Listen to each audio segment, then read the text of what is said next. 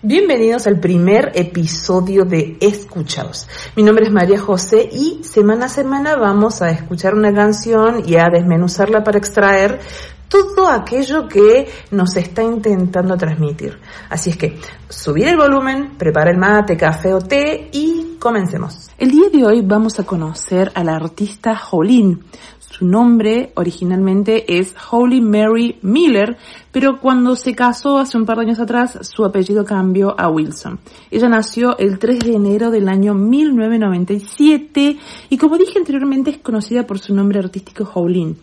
Es una cantante y compositora de música cristiana estadounidense y ella mm, canta una mezcla de música pop, blues, jazz y gospel. Fue concursante de American Idol durante la temporada 12 donde llegó a las rondas de Hollywood en el año 2015. Es este año donde lanzó el álbum que lleva su nombre artístico y es precisamente este álbum en el que nos vamos a detener, ya que de aquí vamos a escuchar una canción que particularmente me gusta mm, demasiado, me gusta un poco mucho no solo por cómo suena, sino porque me identifica un poco la letra. Para esta canción, Howling cuenta con la participación de True, un cantante rapero cristiano que intenta abrirse paso en el mundo de la música y resulta interesante el aporte que nos hace, ya que nos ofrece una perspectiva bastante honesta y actual en cuanto a la situación de muchos cristianos, jóvenes, adultos, de todas las edades. Señoras y señores, basta de tanta introducción y pasemos a escuchar la canción de Howling, Alone.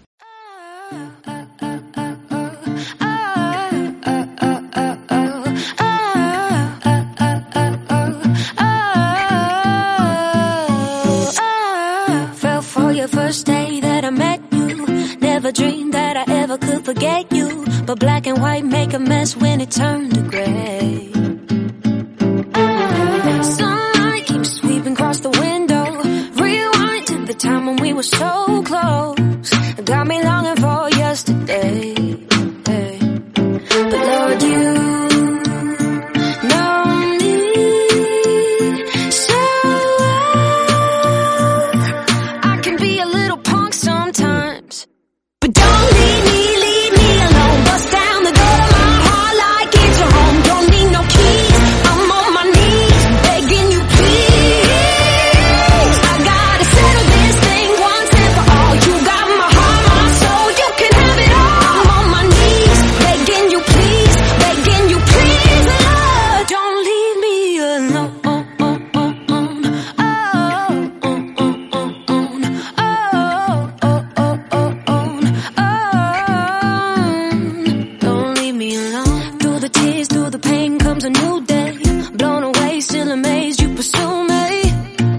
Ain't no limit to the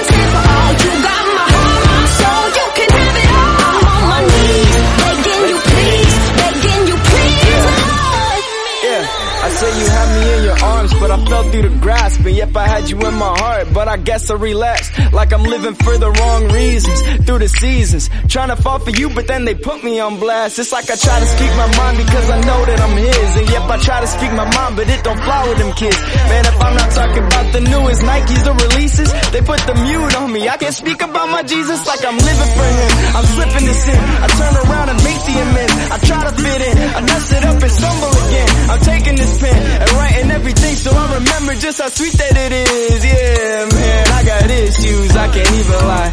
My only saving grace is knowing I got you inside. I'm done with saving face. I don't got a thing to hide. So don't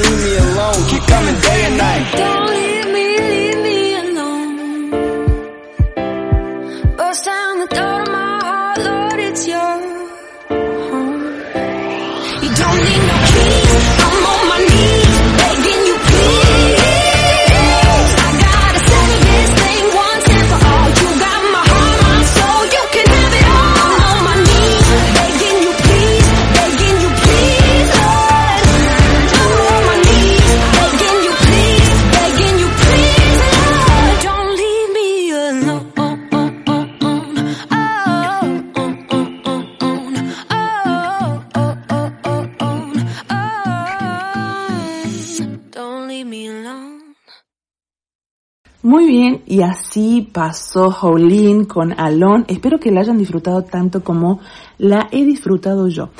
A partir de ahora voy a leerles la letra de Alone en castellano y eh, el coro lo leeré una sola vez, aunque se repite eh, tres veces. Después de escuchar la traducción, haremos unos comentarios.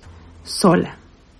Me enamoré de ti el primer día que te conocí. Nunca imaginé que alguna vez pudiera olvidarte, pero los blancos y negros hacen un desastre cuando se vuelven grises. La luz del sol llegó atravesando la ventana, Regresé a la época en que estábamos tan cerca. Me hizo anhelar el pasado. Pero Señor, me conoces tan bien, puedo ser un poco terca a veces. Coro. Pero no me dejes, no me dejes sola. Derriba la puerta de mi corazón como si fuera tu casa.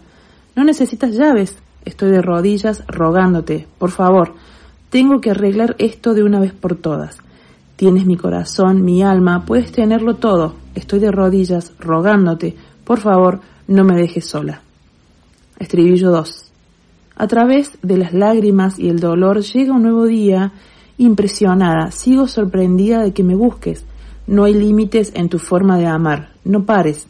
Señor, te necesito como un latido del corazón, concreto, como roca sólida bajo mis pies, y me estás llamando, me llamas hacia arriba. Pero Señor, me conoces tan bien, puedo ser un poco terca a veces.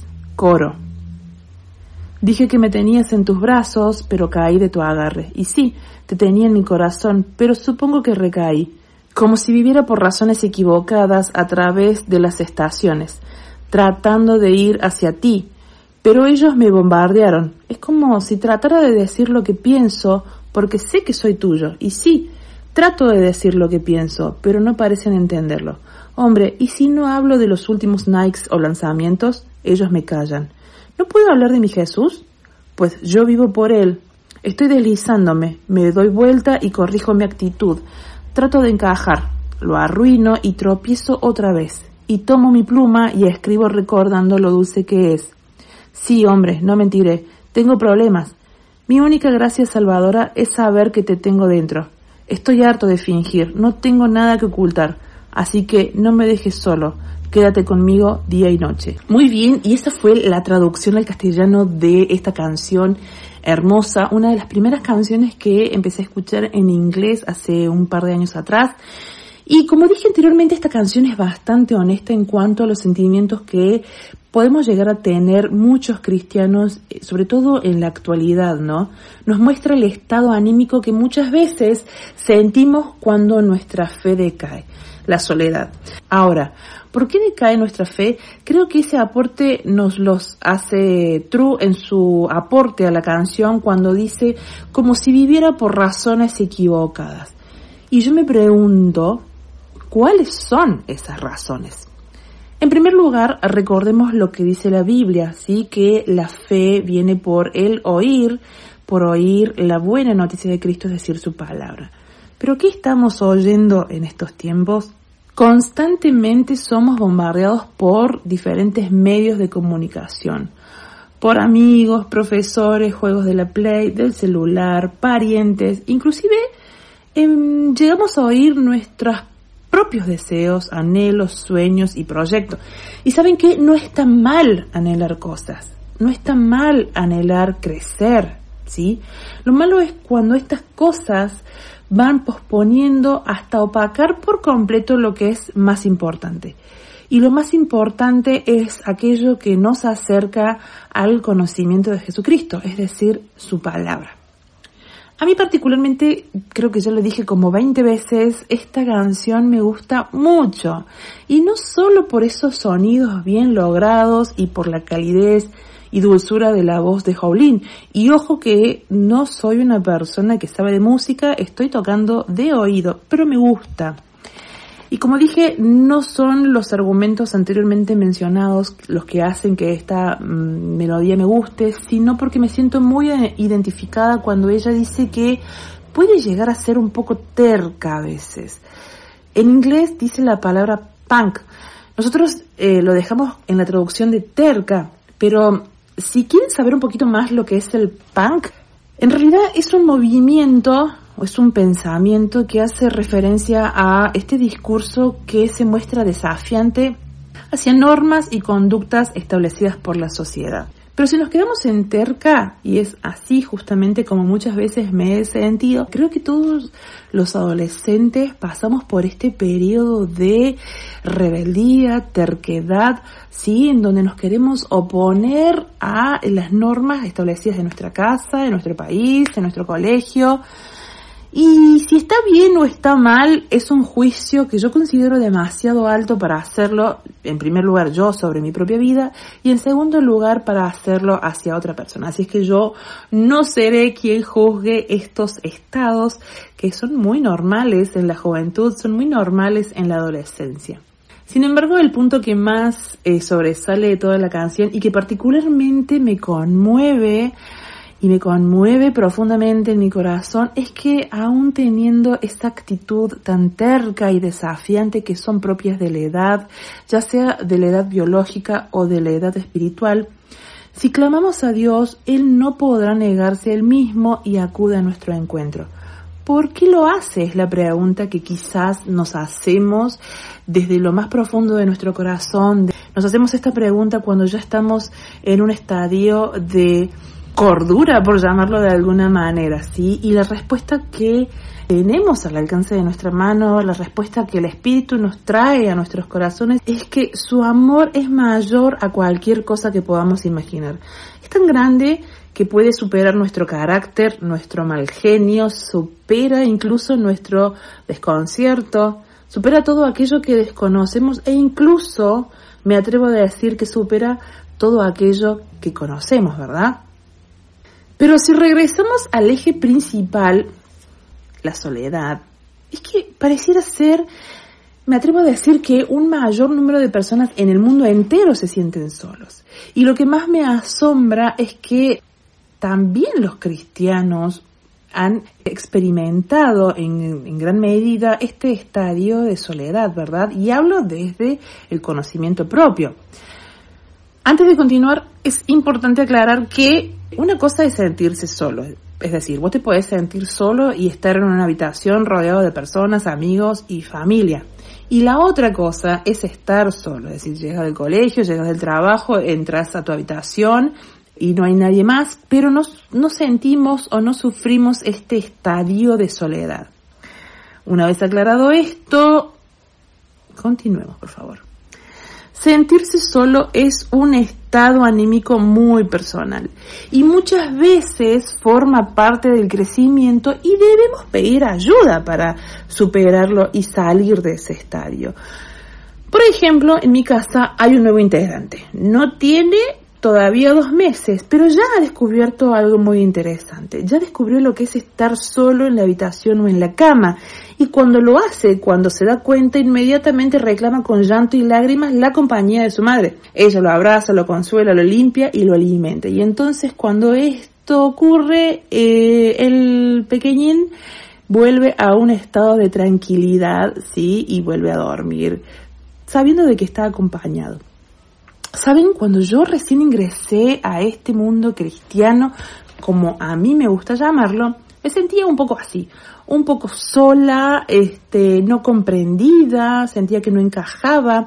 Recuerdo las primeras reuniones a las que iba en la iglesia, estaba llena de gente, por supuesto, pero este, yo me sentía muy sola. Entonces, como solamente me entendía mi soledad y yo, buscaba un lugar a donde ir a esconderme, estar sola hasta que la reunión comenzara. Así es que no me gustaba llegar temprano. Si mi pastor está escuchando esto en este momento, se está enterando de por qué siempre llegaba tarde. Porque si yo llegaba temprano, no podía encajar en el gran número de personas que habían, personas maravillosas que poco a poco fui conociendo, pero que en ese entonces yo no me sentía acompañada, no me sentía comprendida y no, no me sentía que encajaba en este eh, maravilloso mundo.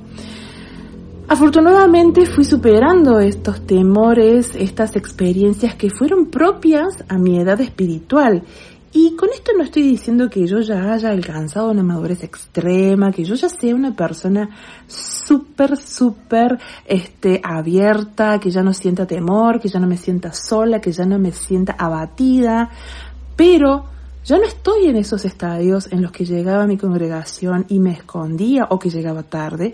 Disfruto de llegar temprano, disfruto de eh, estar en compañía de mis eh, hermanos, amigos, disfruto hablar con ellos, abrazarlos, ver sus, sus rostros, escucharlos.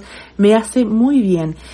Pero sí es verdad que esa experiencia que les mencioné hace unos instantes me sirvió muchísimo y me ha llenado de gratos momentos que suelo compartir con quienes recién también están ingresando en, en este fantástico mundo del cristianismo, en este caminar con Jesucristo. Y yo los veo que también son nuevos y que son un poco tímidos y que tienen eh, algunas cuestiones que desean compartir y no saben cómo.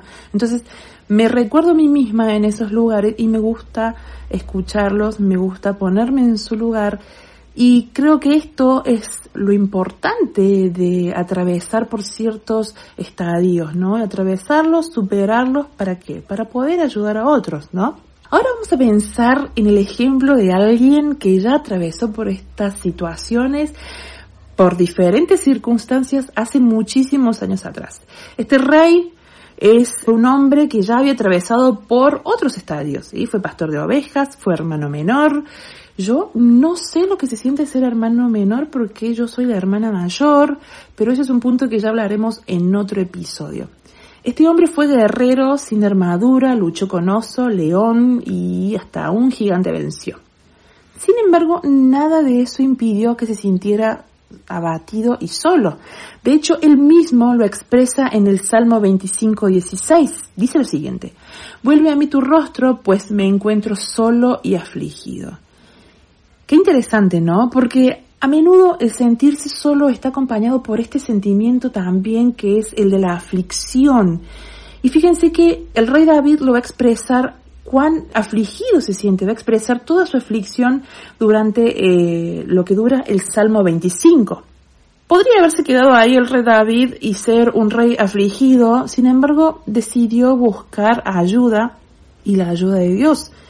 Y a esta ayuda nosotros la vamos a leer durante todo el Salmo 51.